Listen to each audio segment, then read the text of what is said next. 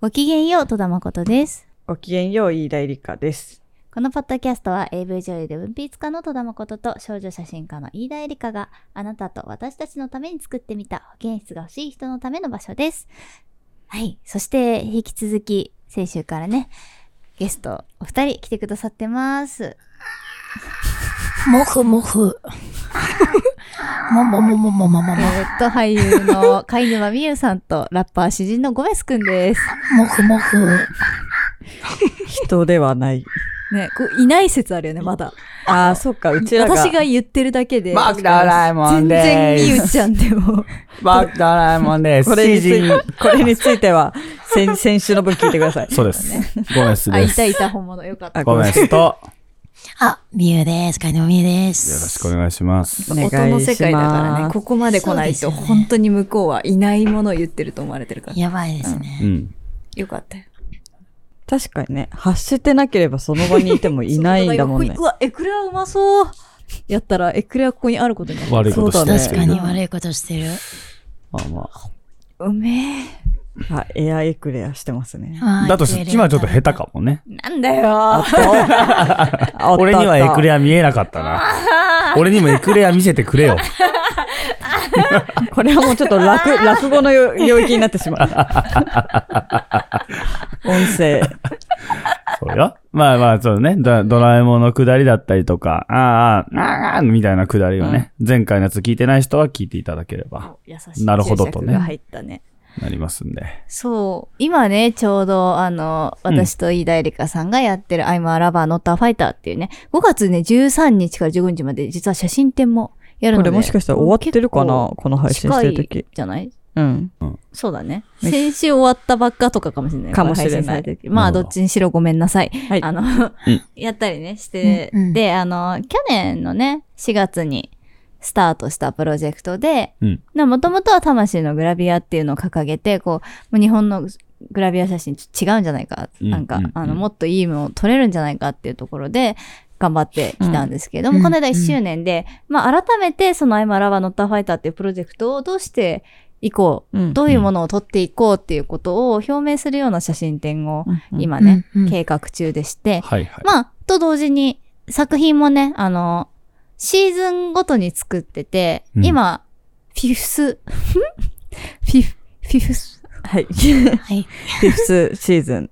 5個目ってことで、ね。5個目そう、ね。5個目、5th と書きます。はい。はい。うん。5、フィフスシーズンが始まったところで、はいそのフィフスシーズンにね、あの、メインのモデルさんとして、貝沼美優さんにはい。ご出演いただあいてるんですよ。りがとうございます。はい。Yes これはもう始まってますもんね。はい。始まってますね。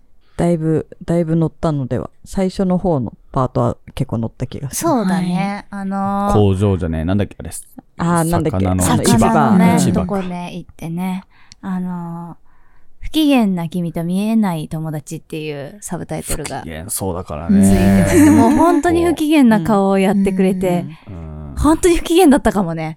そう。あー、でもどうだろ全然不機嫌じゃなかった、ごめん。う。いや、すごく撮影自体は楽しかったんですけど、なんだろう、その本当に子供になろうと思って、うんうんうんそれこそなんかどう映ってるとか、そういうのを結構写真に撮られる機会とかも多いんですけど、うんうんやっぱ数を重ねてしまうと自分がどう映ってるってわかるというか、うんあとうん求められてることっていうのもなんとなくだけど分かってしまって、でもなんかそれってやっぱ続けちゃうと私は飽きちゃうというか、うん嫌とかじゃないんですけど、まあちょっと飽きてきてる自分がいて、でもそういうのがなかったっていうか、うん。本当になんかどう映っててもいいやという気持ちでできるのはすごい貴重なことだったから、なんかすごい本当に子供うん。本当自我がなかった時を思い出してやってたから、うんそうですね。自分もあこういう顔してたんだって思って、うんうん面白かったです。そうだよね。なんかうん多分今回のシーズン、本当仕上がった写真を見てのみゆちゃんが、あ、こういう風に見えてたんだって驚きがいろいろあるような写真だなって。はいはいはい。ね、うん飯田さんもやっぱその、うん上がるまでわからないドキドキ感が、もともとやっぱフィルムだから失敗してた年はあると思うんだけど、うんなんか今回さらにその感じがあったのではないかなと思ってて、うんうんどう映ってるかなっていう。うんうん。そうだね。うん普段、あんま使わないラフなカメラも結構使ってたからね。うんそうですようんね。カラーフラッシュするやつとか。そのさ、カメラの選び方みたいなのはさ、うーん、な、なんでその普段使わないのを持ってきたの？今回は。今回、その、コンセプト的に結構その、うまく撮れちゃいけないなと思ってたのがあるから。整って撮れちゃダメってあの、話だよね。決めのか、さ特に最初の子供時代シーンのところは、うん。その記憶がパラパラとある感じにしたかったから、うんうん。なんかその、ちゃんといい写真というか、なんだろう、ちゃんと構図が決まりまくってる写真あって、狙って、うん。プロのカメラマンが、プロのモデルを狙って撮った写真になっちゃいけないな、狙った写真にはしたくなくて、はいはいはいはい。どちらかというと記憶に、記憶って結構スナップ写真って近いと思うんだけどそう、か、なるほどね。なんかそのラフさが欲しいなと思って、うん結構ちっちゃいカメラでバシャバシャ撮ったりとか、うんうん。ね、片手でピッて持てるよ。うなねしてますね、やつとかだったり。そうだね。そういう撮り方してたねカラーフラッシュつけたりとか。ね、すごくなんか予想ができない感じで。そう。うんうん。だからおフラッシュ焚きたい時に焚かれなかったから暗い写真とかうもあるし、んうんそれがまたなんかいやギリギリ映ってていいな、うん。みたいな。るな。ほどね。なんかこれをいいと感じるかどうかも本当人によるんだけど、やっぱ人によるからこそいいよねって思った。うん。うん。そうなんです。だからその写ってない写真とか、もうそれこそ本当に最近はみんなその写るんですとかを買ってはいはい。遊ぶ時持っていくって、うんでもみんなプロじゃないから、うん、その絶対何枚かあるんですよ。ああいう写真が。そうだね。うん。私あれ大好きで、はいはいはい。だからそれと同じような気持ちになるっていうか、うん。うん。なんかこのなんだろう写真ですっていうよりかは思い出としてすごく存在してる、うんあの黒い写真みたいなのが、でも思い出せるじゃないですか撮った人は、うん。あなんかここら辺だなみたいな。そうそう、記憶と繋がってるんだよね。あれはなんかすごく好きですね私は、うはいはいはいはい。ん。いい話だね。うん。そう。なんかタイトルとかから、これどういう作品なんだろうって想像しながら見てもらえてるといいなとは思っていますね。うん。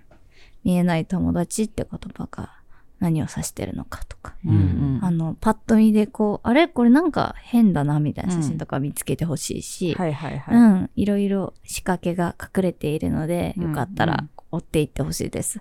あの、ノートのね、マガジンでも引き続き見れますし、はいうんインスタグラムのうんね、 I'm a lover not a fighter、まあ私も飯田さんもよくシェアしてるんで、はいフォローしてくれてる方多いと思うんですけど、うんうん、そのアカウントフォローしてもらえたら、ストーリーズで毎日写真上がってるので、どういう作品かっていうのが毎日違うのが見れるはい。から、うんよかったらフォローしてみてください。ください。お願いしますで、ゴメス君もちょっとだけね、ちょっと関わって関わって、ちょっとじゃないね、だいぶなんだけ。ど、すごい、関わってくれてます、実は。結構ね、そこに 対しての、なんか、他の人だったら、こう、これをお願いするって結構根節丁寧に説明しないと伝わらないな、みたいなところを、私がすっごい LINE で雑にお願いしして、わかったみたいな感じで理解力ってなる。すぐ理解されうた。んし、なんか私すごいあの作品撮ってる時、本当になんかメンタルがボロボロだった。なんあ、か、そうだったね。全然違う嫌な噂されたりとか、なんか、なんだろう、味方でいてほしいはずの人が全く味方じゃなくって敵だなって感じたりとか、なんかすごく嫌なことが重なっちゃって、メンタル死って感じだったんですけど、うんなんかすごいあの作品の現場にボロボロになりながら行って、なんか撮り終わる頃にちょっとだけ救われた感じがしていたんですよね。うんなんか、あの、だ、他の人に、とか、あと社会とか世間とかなんか、死後のでかいものにはわからない大事なものを作ってるんだな、今って思って。うんうん。このことはもしかしたらみんなにはわからないかもしれないけど、私たちにとっては綺麗で大事なものなんだよねっていう感覚が、なんかそういう社会とか世間みたいなものに、の毒にやられたなっていう時に、なんかそういう小さななんかひとしずくとかでもいいんですけど、一滴だけ透明な水あるなとか、そういうものを見ること、なんかそれで回復するわけではないんだけど、なんか少なくともあるなみたいな感覚は、あの、あるとつなぎ止められる何かがあるなって思って、うん、いい時間でしたね。うん。すごい。そういう、なんていうか、誰かにとってはすごく大事みたいな作品になると思う。ぜひぜひ追っていってください。はい。うん。ゴメス君を好きな人たちもよかったらぜひ、見てください。うん。見てたら見てね、ほしいね。ありがたいようね。んという感じで、ラバーのことがちゃんと話せました。前回と違ってちゃんとおとなしい。落ち着いてる。落ち着いている。そうですね。すっごい怒られたからね、頭をバシバシ叩かれて、ゴメスさん、そんなんじゃダメですよ。バシバシ、バキッ、ゴキッって音鳴ったの。久しぶりにそういう音。誤解が誤解が誤解される。るね。まあ、エクレアっても食べて。俺、グレア好きじゃない。そうだね。好きじゃなかった。ゴミス君ってエクレア絶対食べたおにぎりにすればよかった。さっき、えらいストイックなおにぎり食べてたもんね。ストイックだったね、コンビニのねコ。ンビニのね。何ストイおにぎりっていうか、手巻き寿司あるじゃん、うんコンビニの手巻き寿司。丸1、2、3でロまあ巻いて食べるやつ。うん。あれの、わ、わさび。わさびわさびオ。ンリ山わさび醤油。うわ、ー。オンリー。ストイックだ160ね。円。高いよね。高いよね。ちょっと高いよ。ネギマグロより高いかもしれない。なんならちょっと。なんで？でもさ。米をさ、うん最低限で食う前提のうん。中身じゃん。うん。なんかその、あの、トロタクとかさ、トロとタク食おうとして、もうすごいよねついでに米と海苔がついてくるじゃん。あでもさ、わさ醤油。びよ醤油はさ、うん米を食うためにわさび醤油があるじゃん。てか、米食うためにわさび醤油って食べないじゃん、そもそも。そうだね。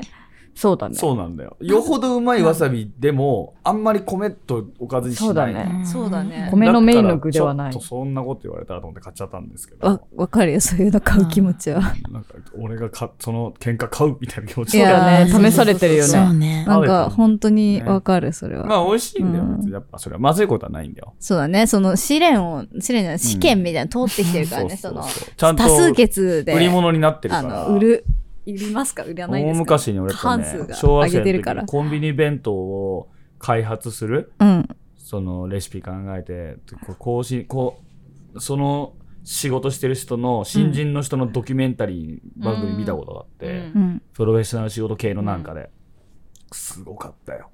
もう本当にもうな、名前腐っちゃいかんと思った。コスト、うんなんかす審査があるのよ。やっぱその、いろんなその部署の人が5人くらいパーって並んで、その前で面接、もうプレゼンするんだけど、うん。持ってきて、この弁当はつって。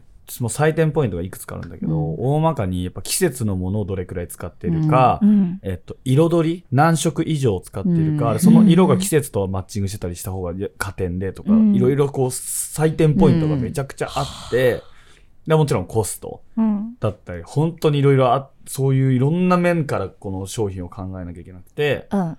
で、それが、あと、あと2円減らせたら、あの、合格なんだけどね、とかで落とされて、でもその2円をどうにかできなくて、ボツにする。その。みたいな。2円。コストあと2円減らしたら合格って、なんとなくできそうな気もしちゃうけど、それがやっぱどうしてもできなくて、あーって言ってボツこれにするシはダメっーンとか、て。めちゃくちゃすごかったよ。社内コンペ。うん。勝てる気がコしない。ンビニ弁当ってだってね、ね300円とかさ、400円の世界を頑張って、うん売り物にするわけでしんだったらコストはいくらって思ったらいや、、コンビニコストめっちゃ大事だよね。うん値段設定というか、うん値段めっちゃ、すごいシビアなことやってんなと思った。そういうこと一番できないかも。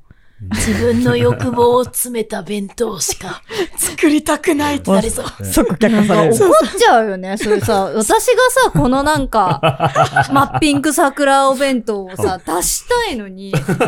でさ、このようにこのマッピング弁当が出ることの方が、そんな1円か2円より大事だろうって思うマッよ。ピング桜弁当ってなんすか？マッ急にピング出てきたけど。すごい当たり前みたいに出てきた桜の花が乗って桜全部が出てあ、そういうこあのピンクの漬物が、全部ピンクのやつ。とめちゃくちゃもうなん美味しそう。かその、さっき言ってたうん色合いみたいなのでもダメだよね、多分。うん、そうだね。ピンク一色はダメそう足りない一色ダメそうだよピンク好きな人しか買わないですよねって言われて、ピンク好きな人のために弁当を作って何が悪いんだっていう。会社になれないタイプですね。でもなんかそうだね、春だから、桜まではいいから、うん。多分あと横に、なんかその漬物かなんかでうん。彩りをうまくすれば、うん。そこにさ、茶色入れたらダメなんだよ。これはピンクを夢見る人のための多分そういうとこから、ピンクの漬物を、あの、要するに本来だったらピンクじゃない漬物をうん。ピンクに染める方法を考案して、うん。とかってやっていくんだよ、多分。そっか。その理想にでもこの近づけるために桜ピンクに、漬物ピンクに染めるためにはプラスでいくらかかるじゃん。とかになってくるよね。とかになって、それダメですそうよね。すると何かを、何かを減らして、そうこの繰り返しなのよ。これを作ってる時点で私の中にはピンクの弁当を待ってる人がいるの。あ、いるのねそい。つを裏切れないから、なるほどね。まあ、今いると思うよ。退社、退社しちゃう。に。うん。退社しちゃう。独立しちゃう。独やめさせてピンク弁当屋を。むちゃくちゃいい話だね。う んいい話だ。それしかない。なるほどね。うん。まあ、ピンクチンカーとかでね。まあ、ピンク弁当が作りたかったんだね。うん。作りたかった。大人はクソだ。でもなんかコンビニのさ、スイーツとかをさ、なんかジャッジする番組あるじゃん。ある。ああれまだやってんのかな？あれ結構さ、面白いよね。面白く面て、白か商品開発の人たちがすごい報われて泣いてるじゃん、よった。うんく。ううんん。報われてたり、悔しかったり、うん全然評価。頑張ってんだね。そうそう、ほんとそうなのよ。泣くほどは、これが、PLL メとのコラボ失敗してんなとか、こっちは言うじゃん、適当にさ。なんかマンゴーのマンゴーさが足りないんじゃないとか そう。上から言うけどさ、この何人のさ、そうだね血。と涙ねと汗が入ってんのよゃ、。コストあと50円足していいならよって思いながらそうね。そうそう足してよかったらもっと本場に近づけたわと。でも確かにあれの番組でも、この金額でこのクオリティのエクレアすごいみたいなワードが出てくるんだよね。やっぱそりゃそうだよ。なんかやっぱり目線をそこにちゃんと理解してそうね。そうそうそう。なんか、審査してる人たちはさ、どっちかっていうと、マッピング桜弁当作りたい人なんですよ。うなんかその自分のお店で、うんうん自分のスイーツを作ってる人が多いから、うんうん自分の値段で設定できるし、そうだよね出しててそうそうそう。で、そういう人たちが、なんかただクオリティだけを言ってたらつまんない番組なんだけど、うんちゃんとコンビニ開発の目線に立って、ねこのコストでこのクオリティはすごいってワードが出てくると、担当者が泣くみたいな。そう、そこの努力までね。ねまあ、コスト下げること大事だからね。その、要はお金をさ、たくさんは使えない人たちのためのご褒美だから。うんそうだね。うんそこを尊重するってね、やっぱコンビニでさ、開発してる人たちは偉いね。すごいね。ありがたい本当にね。最終出す出さないのジャッジをね、その、し言うたら、食の美味しさとか、そっちでは最終決めれないからね。そうだよね。うん結局商品としての利益って。ねうん美味しさだけ追求するなら、専門店に行って話だもんね。そのバランスをどう取るか。だからそれでもなおコンビニ弁当をその開発し続ける人ってのはやっぱすごいタフネスだし情熱が必要だよね。うんやめちゃうよね。うん耐えられずに。そうだね。だどこかにその、情熱のバランスがさ、傾いてしまったらやめざるを得なくなるよね。そうだ味とか、ね、もっと利利益をとか、うんうんうんなんかにこだわりが向いちゃうと、成り立たないバランスで多分作られてんだよね、うんコンビニ弁当っていうのは。そう思うん。すごいなう。何ですか、はいこれね、名物コーナー。これはねそうですね。前回一度だけやって予告出して。全然名物ではなかっこれはい、全然名物ではないんで。知らないわけだ引いたカードのに書いてあるものからしゃやってみせましょう。喋り始めてください。た。語ると。はい突然、今ここで白い犬がそこに入ってきてる。どうする？あいつ。白い犬が入ってきた。うん。あ、俺は撮影の邪魔になるから早めに外に出しますね。あー、えーでも外周りマンションですげえ困ってるよ、みんな。それはあなたが勝手に想像していることですよ。うわ。はい。何何何ちょっと、わかんないわかんないわかんない。これね、今突然から喋り始めたんですよ、戸田さんが。なるほど。あ引いたカードの言葉かこの引いたカードの言葉からら話し始める。で、それ広げなくていい広げなくていい。あ広げなくていい。そのまま会話を続ける。100年経って。急に曲名じゃん。曲曲じゃん、これ。ダメだよ、会話続けなきゃ。ちょっと、頑張って。お手つきだよ。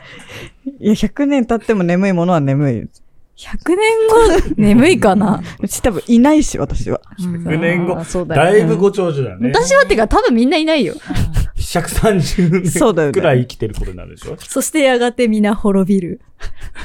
あ、そういうストーリー？このカード。ああ、やがてね。やがて。滅びていくんだよね。まあでもそういうこともあるけど、あちこちで戦争も起きていくし、いつ死ぬかわからんからね。そうだまあね。長寿できたらいいよ。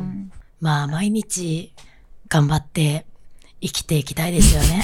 ちょっと雑だな。中身ないでしょ。ちょっと雑だな、今もうさ。ちょっとスパイス入れて、真面目にもうちょっと。塩握りを握ってんじゃないよ。いや、ちょっと俺は、そうか、そういうことに塩なるほどな握りは美味しいよ。そして次の話に行こうと。はい。一方、長谷川さんは、振られた。振られた。はい、引いて引いて。ひ、引かれた。そこで急に振られて何も言えずにまたカードを引くのであった。うん。まあきっとこの後、飯田さんがカードを引いていいことを言ってくれるでしうわー、綺麗だったな もし、今、ウノで言うとあの、リバーシだから。リバーシー行きました。帰ってきた。まあ、もし、明日死ぬとしても、いいように私は生きてますよ。偉いね。まあ、その頃、俺はね、次の話がしたいよと思っている。ところで、みゆさん喋ってなくないですか？いや、そう。大丈夫？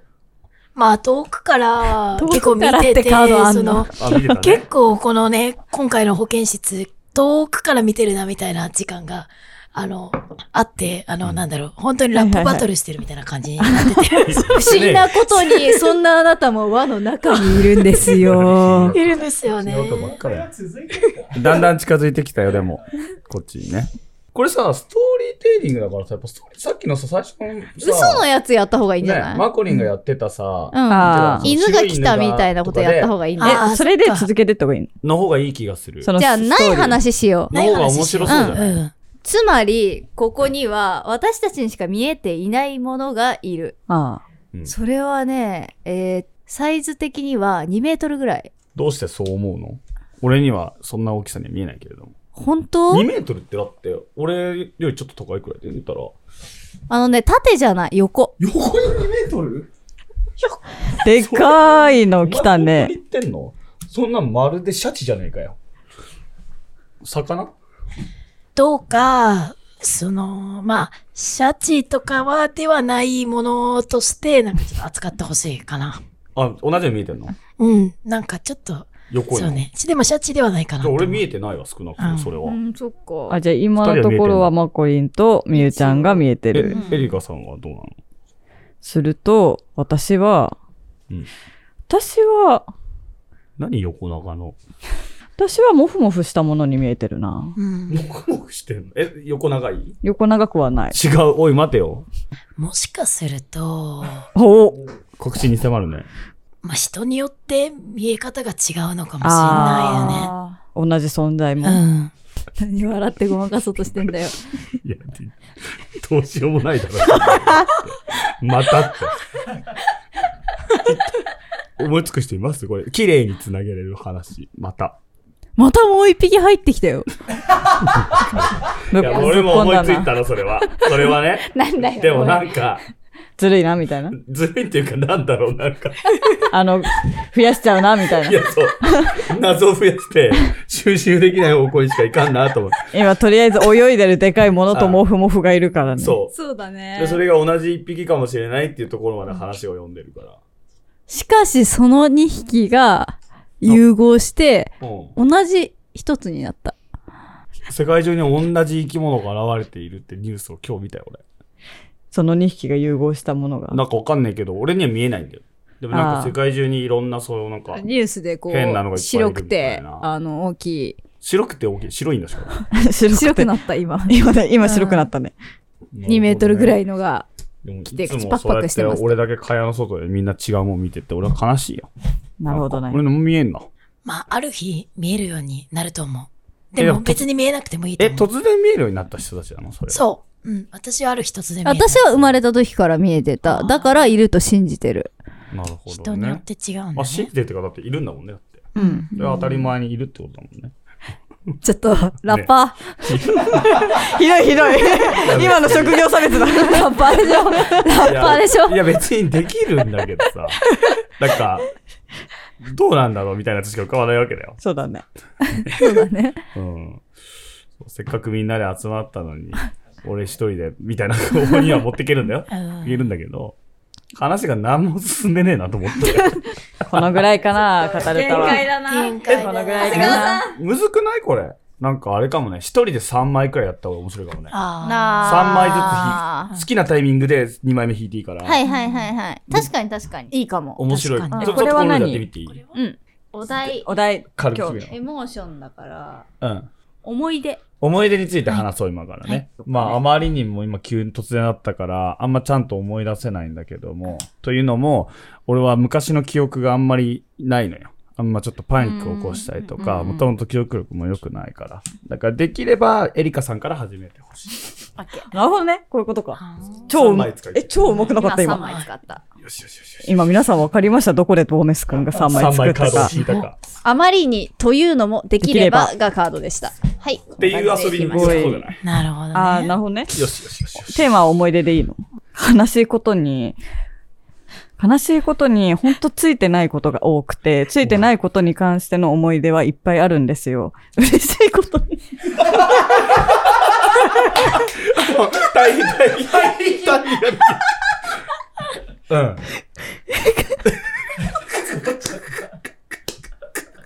嬉しいことに出た。やばい。このタイミングで。今はさ、2枚のカードでコンビ組める。やば。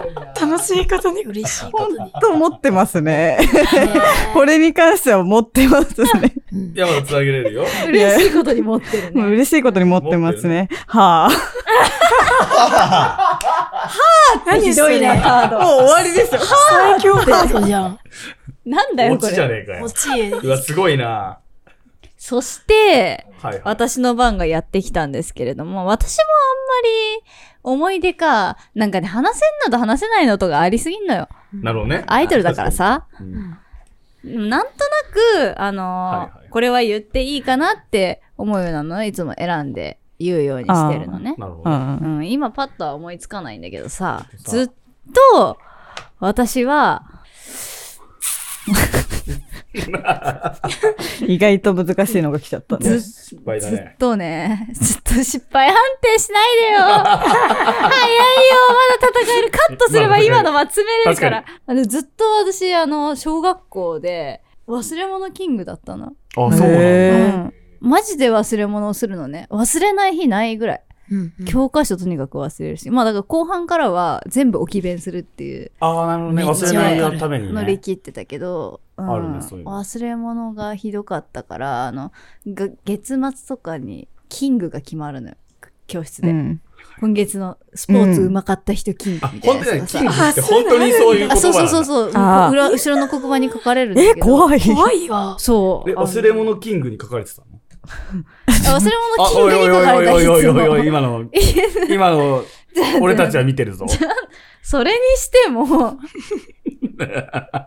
引いちゃったからね。4枚目ね、引いたから自分で。み自主的に4枚目引いちゃったからね。見なかったことにしようとしたけどもい。や、それでも、ああいうのでさ、なんか、人気あるキング取る人って、なんか、いつも一緒で、はいはいあはい。そうなんかいくつもな、人気あるキングって。何キングが？足速いキングとかあさう、んなんか、その当時はやっぱ時代錯誤だから、美人とか、あった？あった？あったあったあった将来モデルになりそうな人ランキングみあったあたいな。ったあった。それ卒業のアルバムとかにあった？あったよね。なんか、怖い私ああいうのさ、忘れ物とさ、遅刻と、変な人。変な人この3あった。つのキングを取り続けたから、なんかもう、かっけえ。ああいう最の本。当にね、嫌いだったの。今思うとそんなかって思うしね、あの1位の人たちも。確かに。カラカラカラ。思い出あります？まあ、もう一度、思い出の話に戻す。あ、もう思い出の話だったけど、私の思い出の話をしようと思うんですけど、まあ、つまり、そうだよな。まあ、思い出、つまり思い出っていうものは、そのものについて話す。哲学的になってきた。つまり思い出というものは？なんか美化されてしまうものだなとは思っていて、ね。で、私も、その当時はめちゃくちゃしんどかったことだったはずなんだけど、はいはい。なんか今思い出してみると、あれもしかしたらあの経験がなければ自分はいなかったかも、みたいな思考になるけど、でも、でもちょっとそれに抗いたい自分もいるっていうか、あの、しんどい思いは別にしなければしないほど生きていけるならいいとうん私は思っています。まあ、少し、少し、まあ、少し、あのー 思い出せるとしたら、少し良かったことを思い出すとしたら、毎年よくスキーとかに連れてってもらってて、はいはい。で、それはあの、別に全然、なんか、裕福な家庭とかでもなかったんですけど、そういう経験とかはすごいしてもらっててありがたかったなって思います。なんかさ唯一出てきた話さ、忘れ物キングとスキーに行ってた。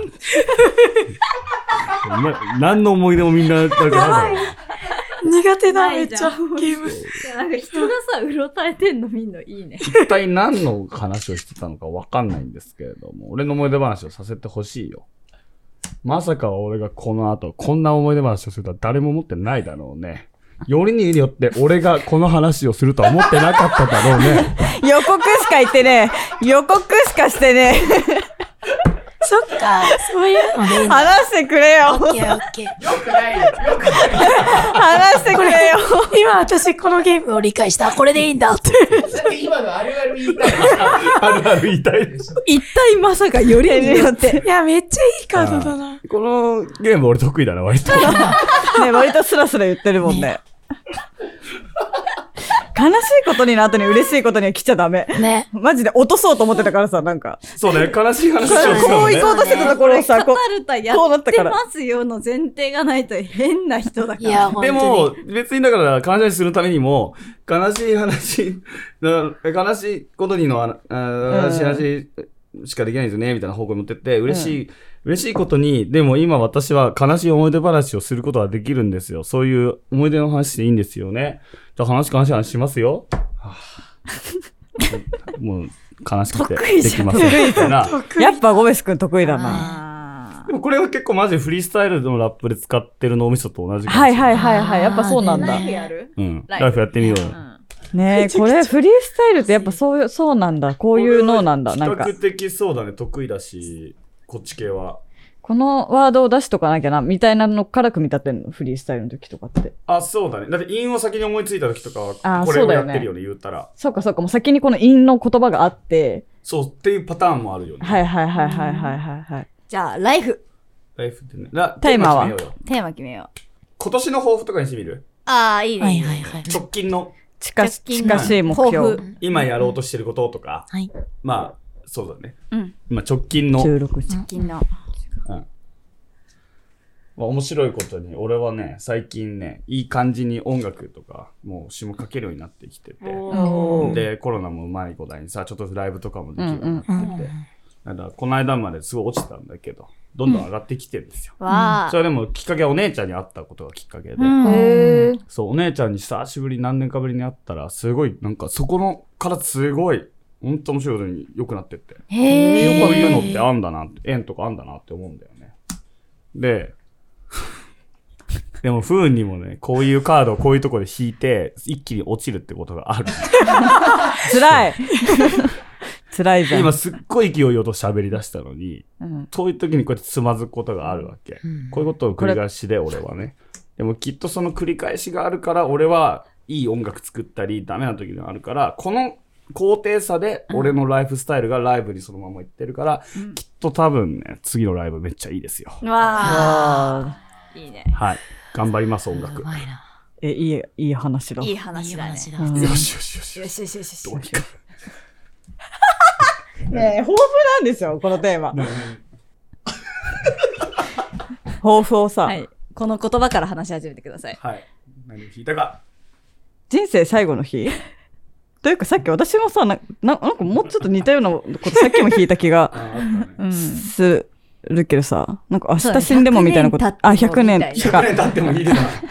もう、なんかそういうの引く。ダメだわ、多分私が、私がもう最近、なんだろう、なんかついてないことも多かったし、うん。いいこともあったし、うん魂の救済もあったし、うん。なんか、起きてることがダイナミズムすぎて、さっきから来るカードもダイナミズムすぎる。ダイナミズムやばいね。ねライフってテーマなんでしょ、これ。そうう。んライフ人生だからね。人生だからね。カタルタライフは人生を語るためのカードセットです。人がすでに共有しているものとして、時間に着目、タイムラインになるワードセットが特徴です。また、うん現時点から離れた別時点のことをどう認識しているかを問う言葉や、機械という視点で見る言葉、物事を起点に語る言葉など、人生を語るための様々なきっかけを提供します。なるほどね。そういうことか。じ時間軸の。じゃあ、豊富じゃない方がよくない豊富だとさ。時間系だから。ライフだから、まあ、現在、過去、未来、どれかの話だよね。うんでもなんか今何年後何年後が結構多かったから、んまあどっちかっていうと現在か未来かの話に持ってった方がいいしは、ね。でもちょっと困った方が絶対いいんだよ、うんテーマ的に。ちょっと困った方がおもろいから、人生最良の一日。自分に自分にとっての人生最良の一日？はどんな日か？っていうのを説明してみる。これを弾きながら。なるほど。普通に説明したらすぐ言っちゃうもんね。うん。穏やかに過ごしたいとか、うん猫と過ごしたいとか。それをからまあ、これを弾きながら無理やりやるっていうね。無理やりやろうか。できるんじゃないですか？人生自分にとっての最良の日を設定する。人生最良の日日につい。てちょっと教えてください。それぞれ。はい昨日でもね、本当映画、多分初満席？あ、そうなの、えーそうなんです。すごい。マコリンがさ、めちゃくちゃいい記事を書いてくれて、それ見てって人もかなりいたし。結構いたんだ。うん。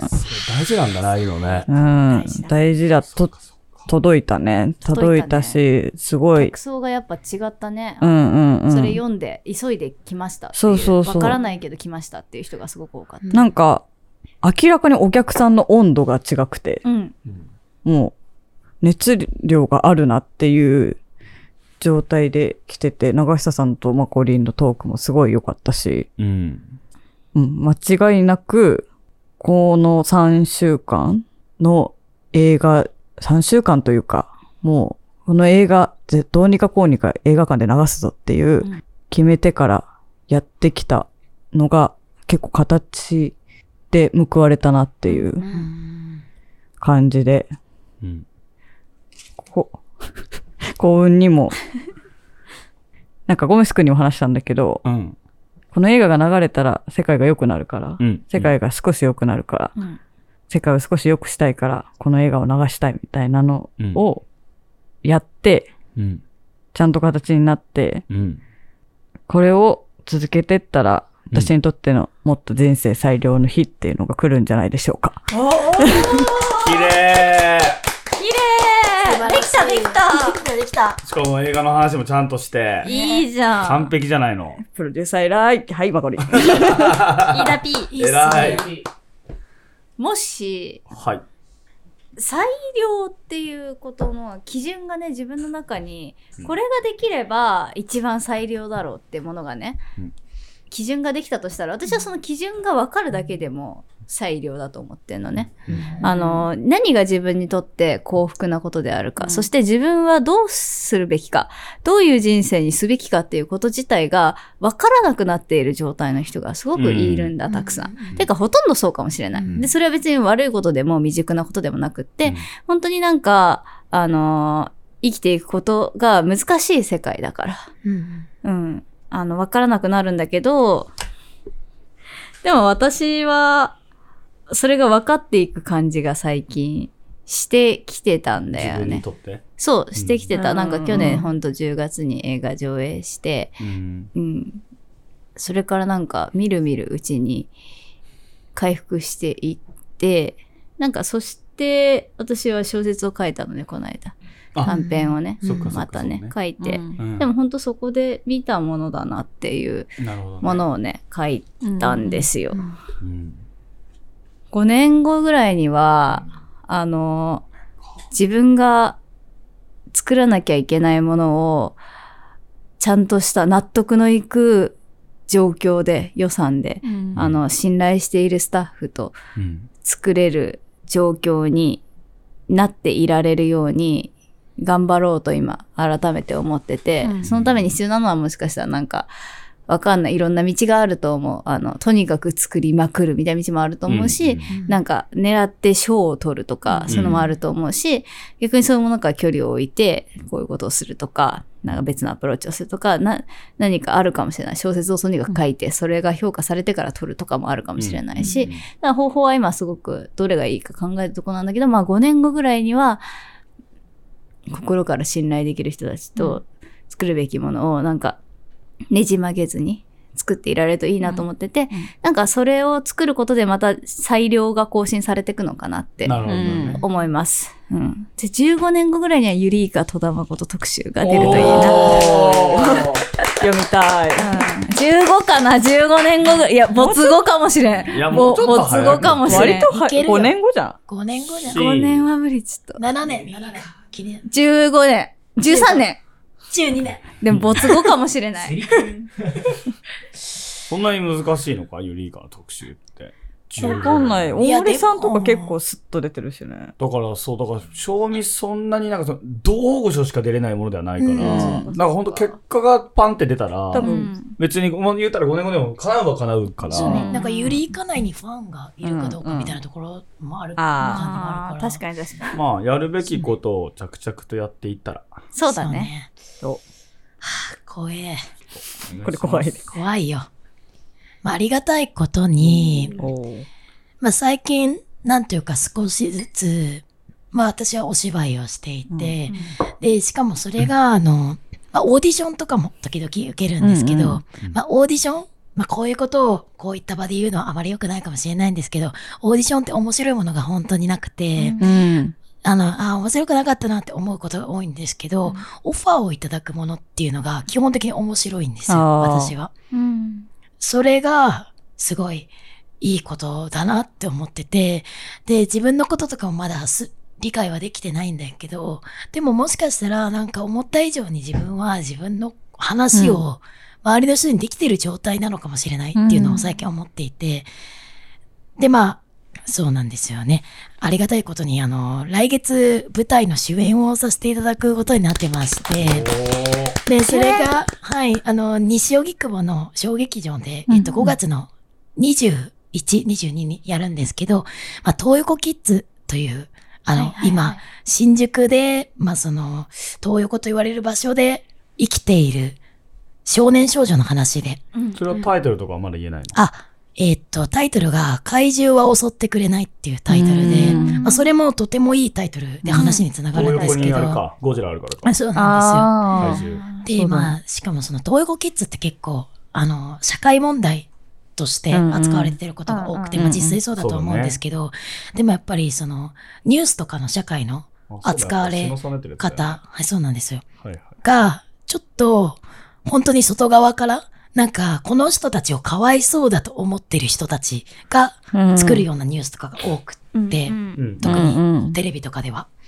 で、それに対して、あの、主催の岡本さん、あの、安住の地っていう京都で活動されている方で、まあ、とっても面白い舞台を作る方で、で岡本さんが、でもなんか外側からじゃなくて、内側からの物語を作りたいって、うん彼女たちは居場所をただ求めている人たちとして普遍的なものを作りたいっていうので、始まった企画なので、とても保健室を聞いてる人たちにも見てほしいなと思っているので、よかったら私のインスタなどを見ていただければと思います。素晴らしい。はい。告知。あと2枚あるまあけど。だからもし、はい。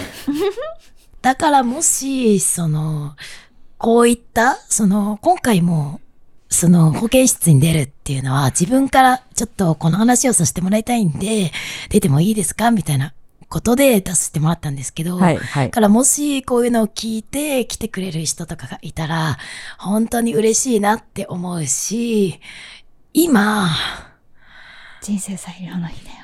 テーマ。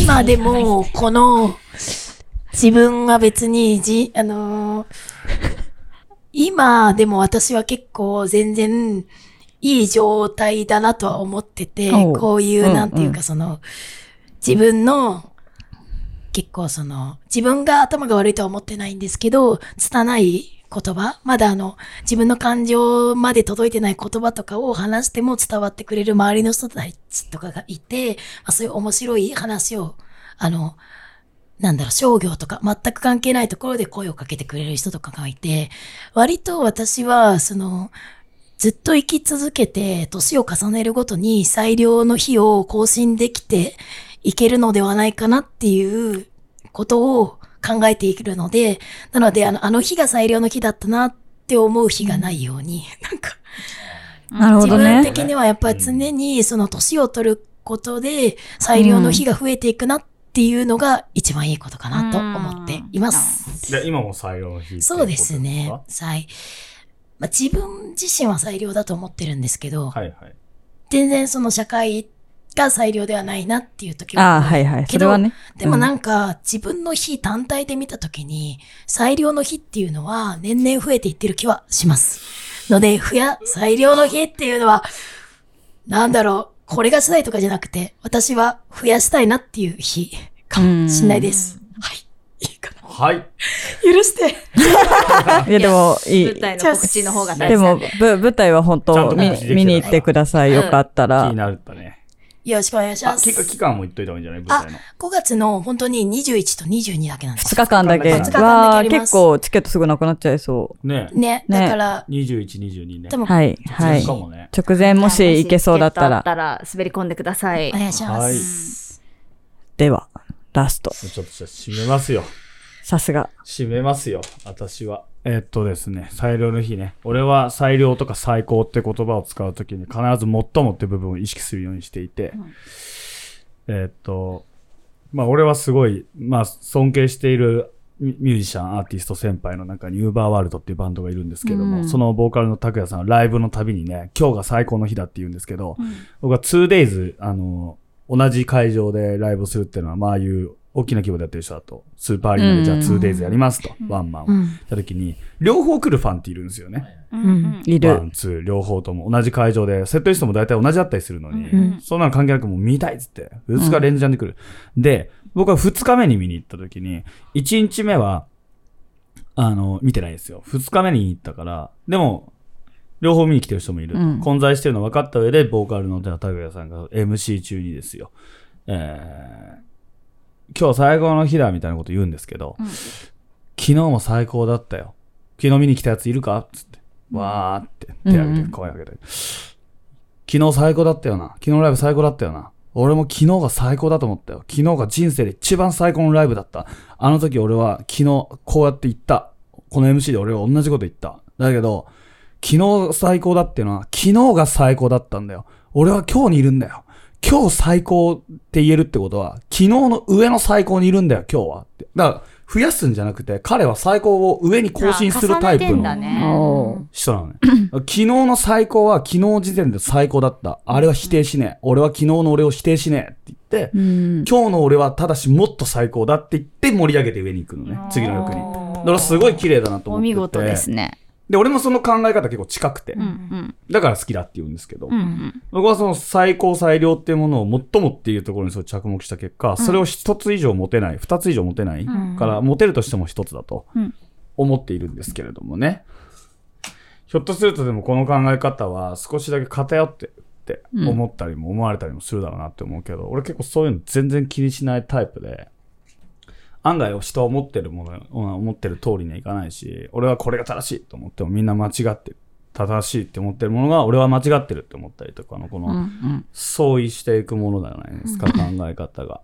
だから、俺はね、最高っても、俺が最高だって思ったこれを、今日は最高の日だって思っていても、まあ、さっき多分、ミュウさんが言ってた、自分にとっての今日の一日は最良である。けど、社会的にはどうかわからないとかっていう。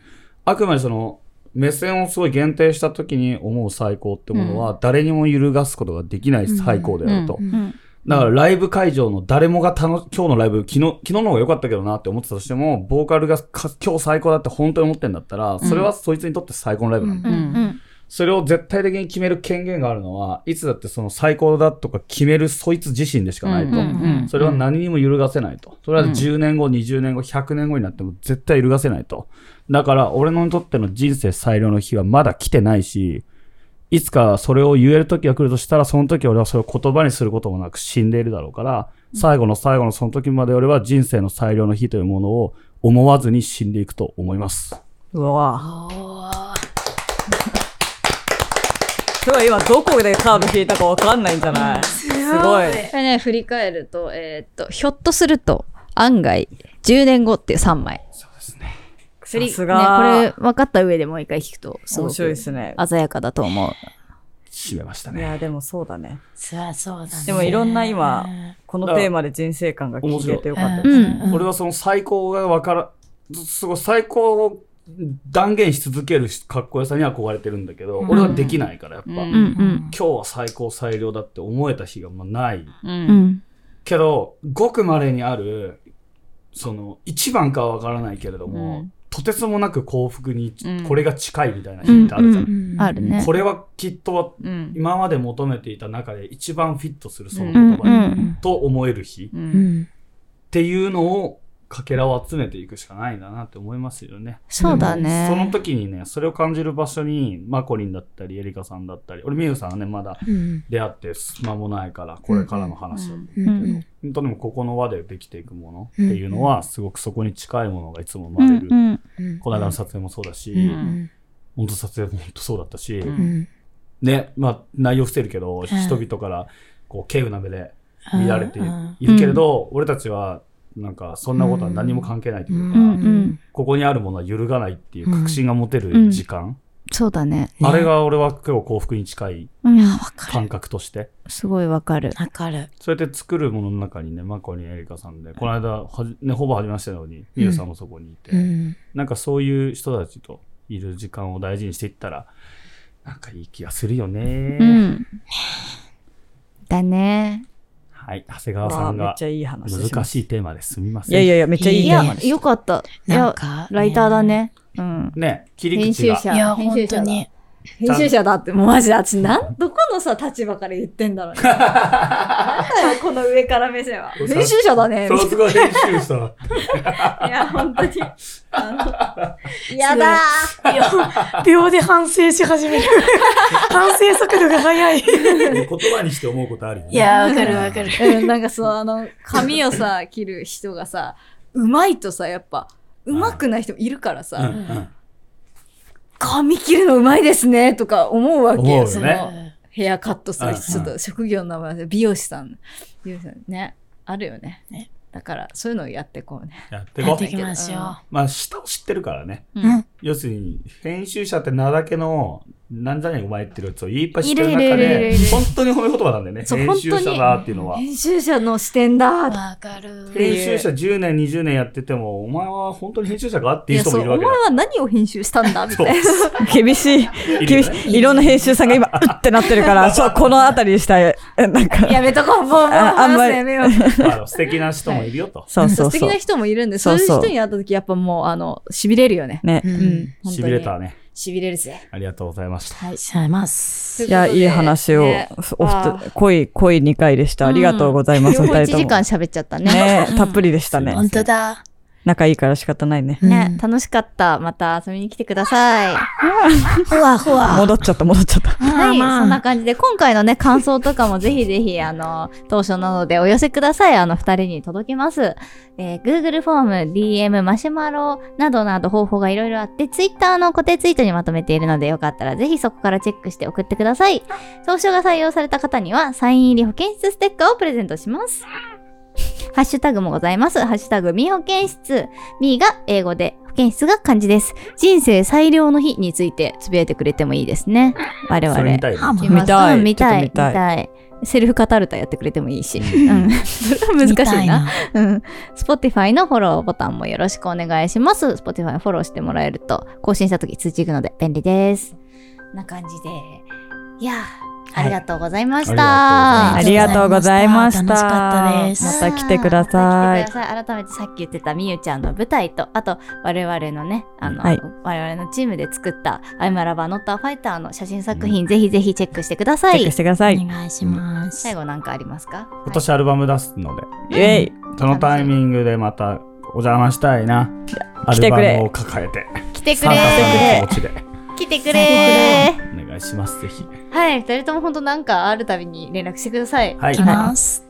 宣伝するんで。はいありがとうということでありがとうございますじゃあありがとうございましたありが。とうございました。バイバイ。